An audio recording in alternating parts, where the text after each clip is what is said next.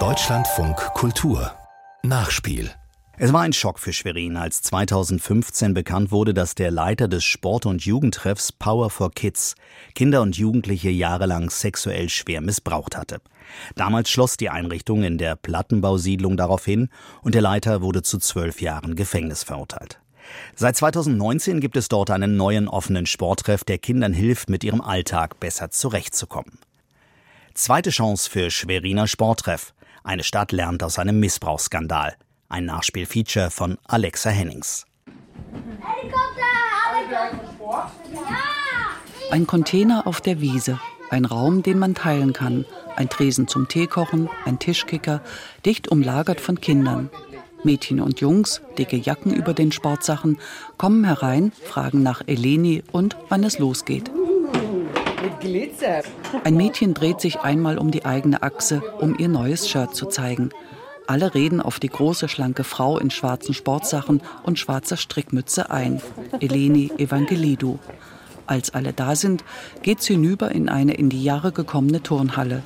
Das einzige Überbleibsel der Schule, die einmal hier auf dem Gelände stand. Okay, wir machen drei äh, Mannschaften. Eins, zwei, drei. Ein paar Kinder huschen doch entgegen der Einteilung in die jeweils andere Mannschaft, weil dort der Freund oder die Schwester steht. Die Trainerin lässt es durchgehen. Hier geht es darum, sich zu bewegen und Spaß zu haben. UNO-Karten werden verdeckt auf dem Boden verteilt. Jede Mannschaft bekommt eine Farbe zugeteilt. Eine lautstarke Mischung aus Sprint und Memory beginnt. Die kleine Turnhalle gehört dem Schweriner Boxverein. Die Kinder von Ost 63 sind nur zu Gast. Auch andere Vereine trainieren hier. Alle Tage sind ausgebucht. Eine der benachbarten Sporthallen im Stadtviertel wurde abgerissen. Eine andere ist gerade wegen der zu hohen Heizkosten geschlossen. Wohin sollen die Kinder mit all ihrer Energie? In dem Teil Schwerins, in dem die meisten Kinder und Jugendlichen leben. Wir als Bauspielplatz ist Schwerin sind seit 20 Jahren hier äh, am Start. Sind also einerseits haben wir einen festen Platz hier, da können Kinder kommen, Hütten bauen, Feuer machen und verschiedene andere Sachen. Auf der anderen Seite äh, verantworten wir auch die Straßensozialarbeit. Also ich bin hier Straßensozialarbeiter in diesem Quartier und bin dann viel unterwegs. Matthias Glür ist der Leiter des Vereins Bauspielplatz. Zu diesem Verein gehört seit 2019 auch Ost 63, der offene Sporttreff. Schwerin ist die Hauptstadt der Segregation, also der Entmischung. Das heißt, hier hinten, im, das ist ein Plattenbaugebiet aus den 80er Jahren. Hier hat sich das dann entmischt. Also die sich leisten konnten, sind rausgezogen aus diesem Stadtteil, sodass der Anteil an, wie sagt man das politisch korrekt, Transferleistungsempfänger äh, sehr hoch ist hier. Und damit waren auch aber relativ viele Wohnungen frei. Und als dann 2015 die erste Flüchtlingswelle, so kann man das ja sagen, kam, die wurden dann hier einquartiert. Das ist uns auch im Rahmen der Straßensozialarbeit aufgefallen und das haben wir dann auch an die Stadt kommuniziert. Die Jugendlichen sind auf der Straße unterwegs, irgendwas müssen wir machen. Es war nicht nur die Hochzeit der Zuwanderung wegen des Krieges in Syrien, sondern auch jene Zeit, in der ein Missbrauchsskandal dazu geführt hatte, einen der wenigen Kinder- und Jugendtreffs im Stadtteil zu schließen. Der Verein Power for Kids hatte zunächst nach der Verhaftung des Täters, es war der Vereinsvorsitzende, den Treff wieder eröffnet. Keiner der Mitarbeiter wollte irgendetwas mitbekommen haben vom jahrelangen Missbrauch.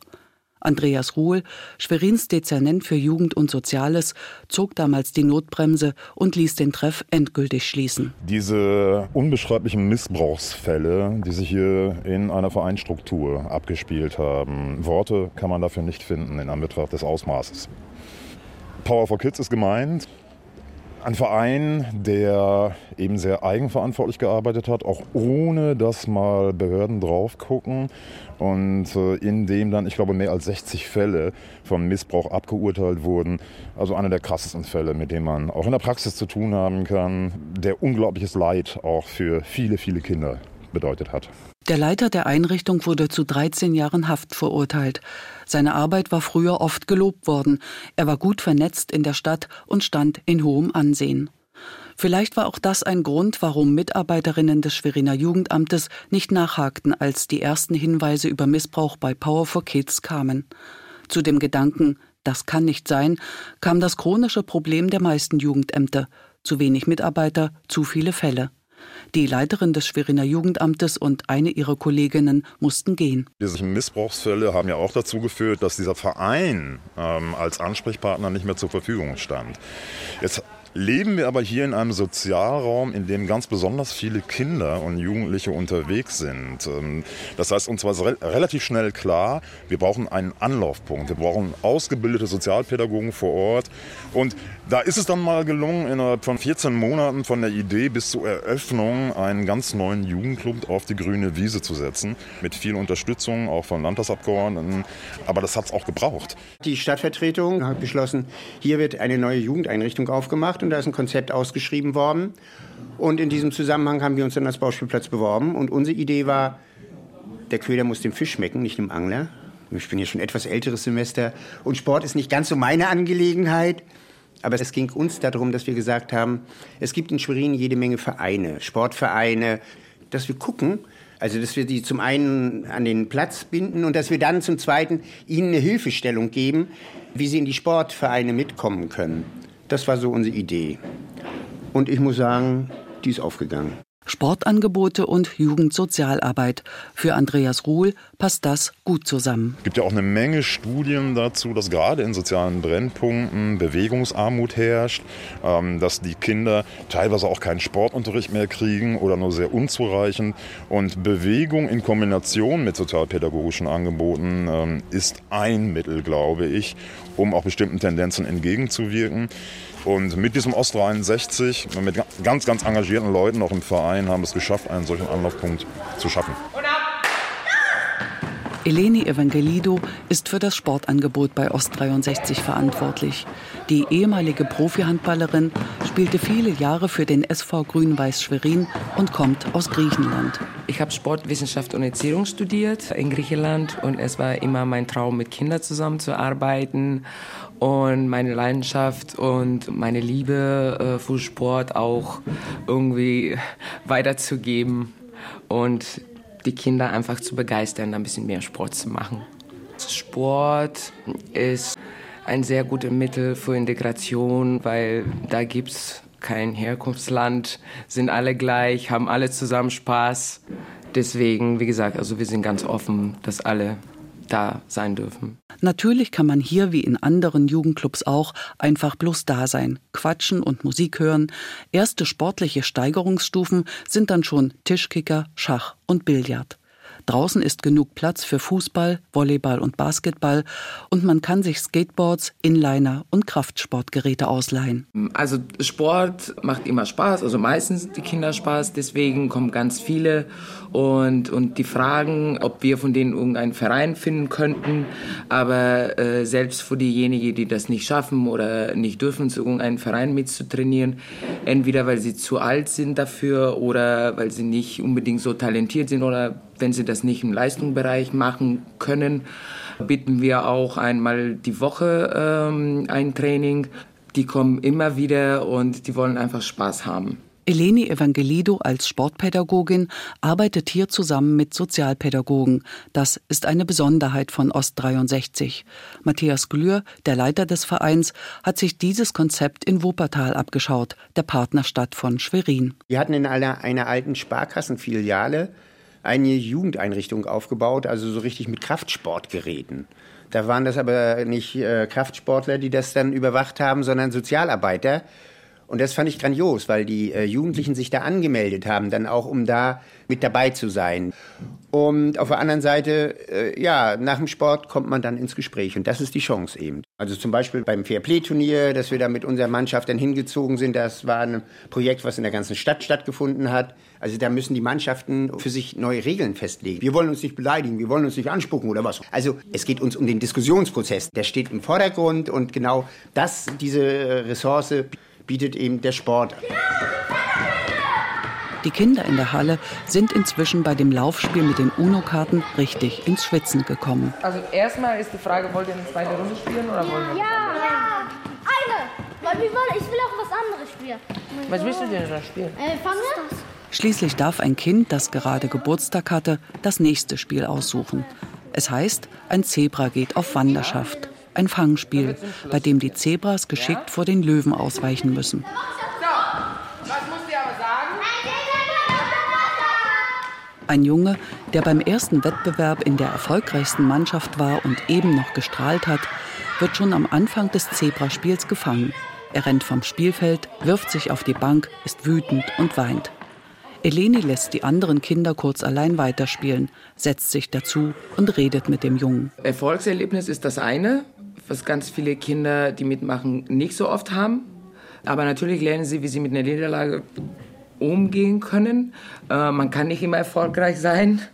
Und das lernen sie so Stück für Stück. Und Sport natürlich ist auch eine super Methode, auch Teamfähigkeiten zu entwickeln. Und letztendlich, wir gewinnen als Team und wir verlieren auch als Team. Und das gehört dazu.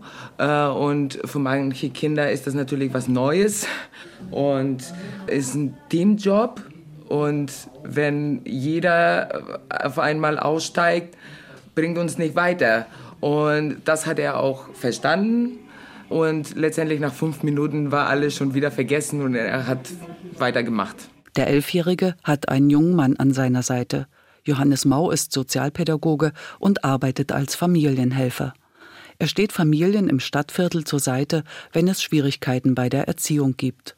Ein Problem, das immer wieder auftaucht, wie gehe ich mit Stress und Niederlagen um? Das ist eben auch wichtig, dass er lernt, damit umzugehen. Ne? Der Sport ist ausgleichend. Das das sorgt einfach schon, dass der Stresspunkt gleich viel tiefer ist, dass sie viel ruhiger damit auch umgehen können. Und das ist ja auch so. Es ist ja, es ist ja was sehr Soziales, äh, sportlich zu interagieren. Ne? Das, sie lernen einfach auch den Umgang miteinander anders, als sie es vielleicht von zu Hause kennen. Und jeder bringt ja was Unterschiedliches mit. Das ist ja auch Vielfalt. Es ist, sie lernen miteinander umzugehen, äh, auch wenn sie gerade aus anderen Kulturen kommen. Auch. Das ist auch sehr, sehr wichtig. Der Familienhelfer besucht mit seinen Schützlingen oft den Bauspielplatz, wo man nicht nur Hütten bauen, sondern sich auch an Kletterwänden üben kann. Davon und auch von den Sportangeboten im Ost 63 wissen jedoch viele Kinder im Viertel nichts. Manche kommen kaum aus der Wohnung heraus. Das ist so ein Anlaufkind, dass sie mal rauskommen aus den Familienverhältnissen. Das ist meistens Spannung und meistens ist es auch schon deswegen, weil die aufeinander hängen und hocken und es ist schon sehr entspannend, wenn die einfach mal rausgehen und woanders hin und was Positives erleben. Das ist, man merkt ja auch, die blühen dann auch auf und sind aus. Ja, manchmal sind sie angespannt, wenn man losgeht, und wenn sie wiederkommen, sind sie ausgeglichen. Das ist schon viel wert.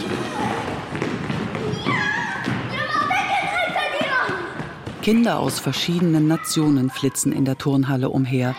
Ein Problem gibt es manchmal, wenn Mädchen aus muslimischen Familien älter werden und ihre Eltern es nicht erlauben, dass sie gemeinsam mit Jungen Sport treiben oder überhaupt zusammen sind. Dafür hat man sich beim Ost 63 etwas einfallen lassen, einen Mädchentag. Dort können Mädchen ab elf Jahren unter sich sein. Die sind sehr begeistert nach Zumba und Aerobic und Tanzen. Äh, Habe ich immer Unterstützung auch von meinen anderen Kollegen. Und wir machen ganz verschiedene Sachen. Wir zeigen auch die Möglichkeit, die sie auch hier in Deutschland haben, sich weiterzuentwickeln. Und ganz oft machen wir auch andere Angebote, die normalerweise schwer kriegen würden, wie äh, Schmieden oder Perlen drehen oder Stelzen bauen. Ähm, auch Sachen, die vielleicht für den eher männlich sind. Ich komme von Sportart, was nicht sehr weiblich für viele Leute ist. Und deswegen äh, möchte ich diesen Mädchen auch zeigen, dass sie auch die Möglichkeit haben, auch andere Sachen zu probieren, die sie normalerweise nicht probieren wollen. Also da dürfen keine Männer, auch die Kollegen nicht rein. Das ist die Mädels auch wichtig, aber ganz oft auch die Eltern auch wichtig. Und bis jetzt ist ein Projekt, was auch gut angekommen ist. Also ich bin eigentlich jeden Montag hier, außer wenn ich Klassenarbeit oder so schreibe, dann muss ich halt lernen zu Hause. Wir haben auch schon draußen Volleyball gespielt. Das ist auch mal schön, unter Mädchen so zu sein. Die 13-jährige Leonie ist Stammgast im Ost 63. In der Schule hat sie sich gerade verbessert. Stolz berichtet sie von zwei Zweien, die sie in dieser Woche bekommen hat. Ich finde Leni äh, ziemlich nett. Sie äh, macht auch alles für die Jugendlichen, wenn man Probleme hat oder man Hilfe braucht bei Hausaufgaben und im Sport auch. Sie fragt uns, was wir spielen wollen und dann machen wir das auch meistens. Also Leni ist eigentlich eine ganz, ganz nette. Also wenn sie nicht hier wäre, ich wüsste nicht, wie es denn hier so ist, ohne Sport und so. Also Sport würde ich, glaube ich, vermissen. Ja, also ja, ich fahre gerne Inliner und ich habe auch eigene, die habe ich halt jetzt auch mit. Mit denen bin ich jetzt öfters hier und ich habe sogar Stelzen gebaut mir im Herbstcamp. Und mit denen komme ich im Sommer auch wieder hierher. Das ist also, ja, wir benutzen sehr, sehr viele Sachen. Auch für Leonies Cousin Jason ist das Ost 63 ein Stück zu Hause. Zwei Jahre ist der 15-Jährige hier schon dabei. Am meisten mag er Basketball und Fahrradfahren.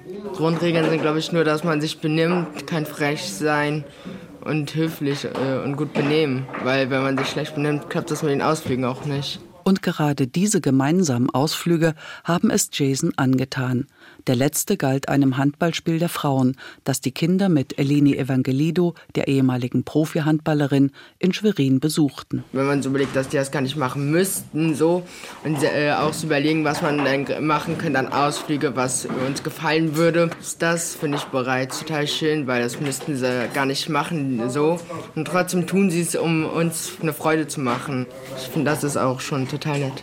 Im vergangenen Sommer war es ein einwöchiger Segeltörn auf der Ostsee, der Jason und Leonie begeisterte.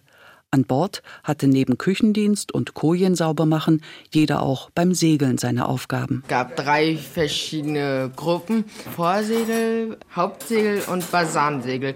Und jeder hatte dann natürlich verschiedene Aufgaben, wenn es denn hieß Segel setzen oder abnehmen. Dann äh, äh, gab es so ein Kübernetz und dann mussten ich und Ela mussten, haben dann so Gurte angezogen, so damit wir nochmal so eine extra Absicherung, falls man denn irgendwie so hinfallen sollte oder so, dass man dann nicht ins Wasser fällt. Dann mussten, äh, mussten wir die Seile immer so lösen, die bei diesem Wasser war, auch wenn wir so äh, mal keine Aufgaben hatten, also einfach reinlegen und äh, liegen. Das war auch schön. Kinder und Jugendliche, die sich wohlfühlen, beachtet und angenommen. So soll es sein. Und so ist es im offenen Sporttreff in Schwerin.